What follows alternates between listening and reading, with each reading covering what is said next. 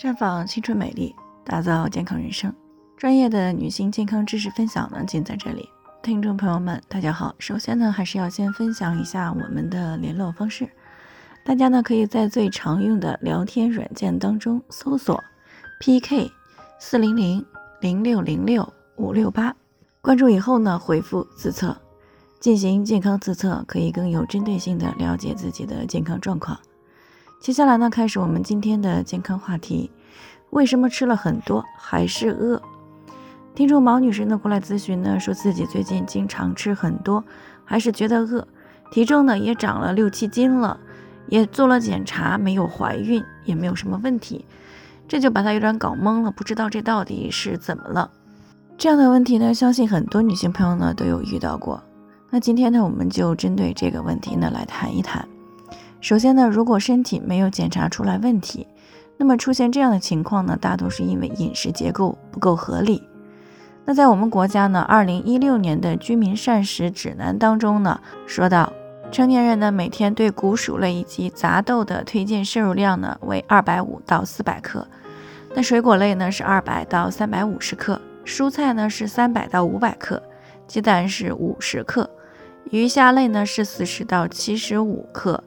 畜禽类的是四十到七十五克，奶制品三百克，豆类呢以及坚果呢是二十五克。那这些推荐量呢是在满足人体需要的情况下，又不会超标的平均标准。那么在这个推荐量中呢，我们可以看到食物种类是比较多的，而且呢营养也是比较均衡的。但是在实际生活当中，很多女性朋友的饮食结构呢都是不合理的。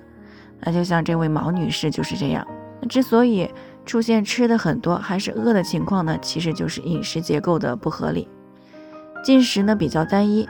而且呢吃进来的食物当中呢，百分之七十的能量呢都来源于精致的米面、豆制品啊、瘦肉这些高蛋白的食物。而且呢，吃进来的食物当中，百分之七十的能量呢，来源于精致的米面、豆制品、瘦肉等高蛋白的食物，以及含膳食纤维的蔬菜水果呢，吃的却非常少。而米面等精致的食品呢，是升血糖指数比较高的。那这些食物呢，经过消化以后呢，会造成血液当中的葡萄糖的含量快速的升高。那这个时候呢，人体呢，就会给胰岛开始下命令。分泌大量的胰岛素，帮助呢降低血液当中的葡萄糖，并且呢把多余的葡萄糖转化成为脂肪储存起来，于是呢人就会胖了。而且呢这个过程呢可以说是比较迅猛的啊，也就是说血糖升得快，降得也快，甚至降得比较低。那这个时候呢人体就会发出一个饥饿的信号。但是如果饮食比较均衡，高蛋白食物以及高纤维食物和精致的高碳水食物配合使用呢，那么进食以后消化的速度呢就会慢一些，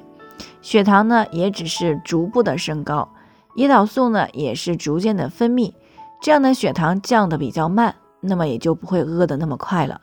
所以呢，想吃的少又耐饿，那就要饮食均衡，含蛋白质和膳食纤维比较多的食物呢，每天每顿饭呢都要有一定的摄入。否则呢，吃太多精细的这个碳水类的食物，不仅会吃得多、饿得快，还会增加肥胖以及糖尿病的风险。那还是那句话，吃的对才是吃得好。尤其是想要减肥、需要适当节食的女性朋友呢，可以减少精致碳水类食物的摄入量，千万呢不要减少高蛋白以及高纤维类的食物，这样呢才能够不挨饿，又能够减肥。那以上呢就是今天的健康分享，有任何疑惑呢都可以与我们联系，那我们会对您的情况呢做出专业的评估，并且呢给出个性化的指导意见。